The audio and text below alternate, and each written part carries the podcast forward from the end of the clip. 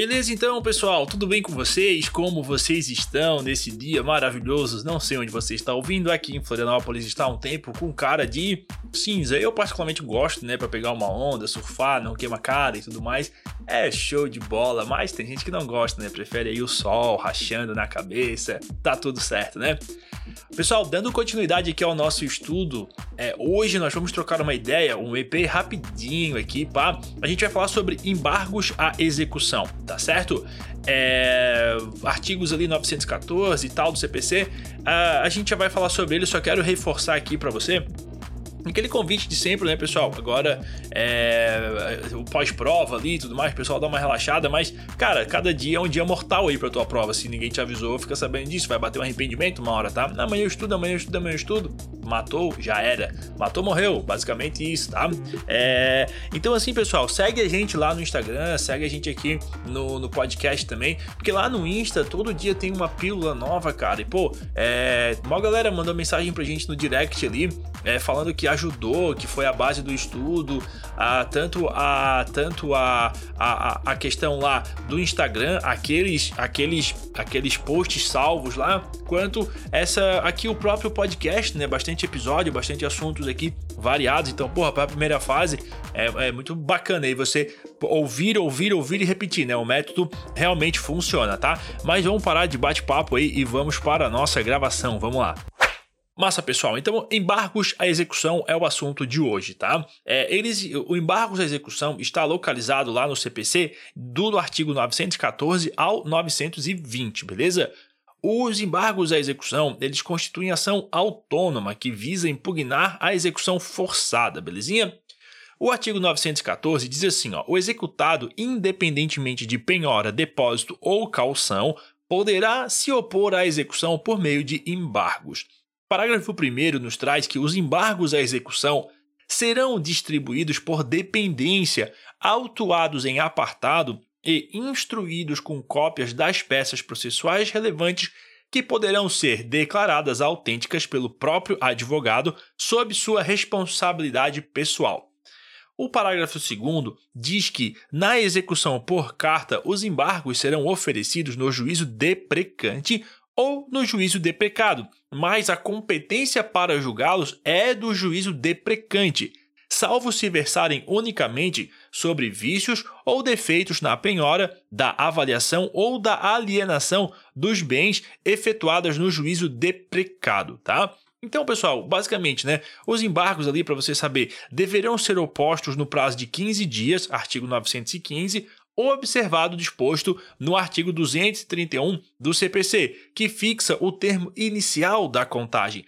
Caso se trate de execução por carta, o prazo para embargos que permanece de 15 dias será contado na forma do artigo 915, parágrafo 2 tá? O artigo 916 ele dispõe que a possibilidade de parcelamento, beleza? Uh, o devedor, no prazo da, dos embargos, uh, poderá, depositando aí 30% do valor da execução, incluindo custas e honorários advocatícios, postular o pagamento do saldo em até seis parcelas mensais acrescidas de correção monetária e de juros de 1% ao mês. Deferido o pedido, a execução ficará suspensa até o pagamento integral. Isso está lá no parágrafo 3, tá? Se o devedor deixar de fazer o pagamento de alguma das parcelas, as restantes vencerão antecipadamente e a execução prosseguirá acrescida de multa de 10% sobre o saldo restante, vedada a oposição de embargos. Parágrafo 5 aí. Presta atenção, olha só a possibilidade de pagamento parcelado do débito na forma do artigo 916 do CPC não se aplica ao cumprimento de sentença, nos termos do artigo 916, parágrafo 7. O artigo 917, por sua vez, define as matérias de defesa que são passíveis de serem alegadas em sede de embargos à execução. Diz assim o artigo 917. Nos embargos à execução, o executado poderá alegar. Olha só, tem vários incisos, tá? É o seguinte: 1. Um, poderá alegar, né? 1. Um, inexequibilidade do título ou inexigibilidade da obrigação. 2. Penhora incorreta ou avaliação errônea. 3. Excesso de execução ou cumulação indevida de execuções. 4. Retenção por benfeitorias necessárias ou úteis, nos casos de execução para entrega da coisa, de coisa certa, aliás. E 5. Poderá alegar ainda incompetência absoluta ou relativa do juízo da execução. E sexto, qualquer matéria que lhe, se, que lhe seria lícito deduzir como defesa em processo de conhecimento. Aí, o 917, parágrafo 2 ele define o que, que é esse excesso de execução, tá? Primeiro, o exequente pleiteia quantia superior à do título. Segundo, ela recai sobre coisa diversa daquela declarada no título. Terceiro, ela se processa de modo diferente do que foi determinado no título. Quarto, o exequente, sem cumprir a prestação uh, que lhe corresponde, exige o adimplemento da prestação do executado. E quinto, o exequente não prova que a condição se realizou. Atenção aqui, ó.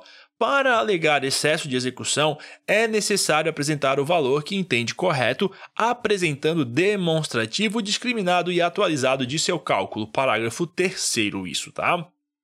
Uh, os embargos aí, pessoal, como regra, não têm efeito suspensivo. Isso é o artigo 919 e permitem o prosseguimento da execução até os seus ulteriores trâmites. Excepcionalmente, o juiz pode concedê-lo, mas são necessários estes requisitos. São três, tá? Primeiro, que haja requerimento do embargante, já que o juiz não pode conceder de ofício. Segundo, o juiz tem que verificar é, se estão preenchidos os requisitos para a concessão da tutela provisória. E terceiro, a execução esteja garantida por penhora, depósito ou calção suficientes. A penhora, aliás, a prévia penhora ou depósito de bens não é condição para que os embargos sejam recebidos, mas para que lhe seja otorgado o efeito suspensivo, aí é, tá? Mesmo porque, sem que tenha havido constrição de bens, inexiste perigo de prejuízo irreparável ao devedor, já que a execução não poderia prosseguir. O pedido de efeito suspensivo ele pode ser feito lá na inicial dos embargos ou a qualquer momento durante o seu processamento. Da decisão do juiz que defere ou não o efeito suspensivo, cabe agravo de instrumento, artigo 1015, inciso 10 do CPC. Se os embargos forem parciais, ainda que o juiz conceda efeito suspensivo, a execução prosseguirá sobre a parte incontroversa. Para fechar esse, esse barato aqui, uh, temos o seguinte: olha só. Os pontos mais importantes dos embargos, uh, vamos destacar aqui, né? Tem o artigo 918, que fala das hipóteses de rejeição liminar dos embargos, né? Então diz assim, ó, o juiz rejeitará liminarmente os embargos, olha só, quando intempestivos, nos casos de indeferimento da petição inicial e de improcedência liminar do pedido, e três, manifestamente protelatórios, beleza?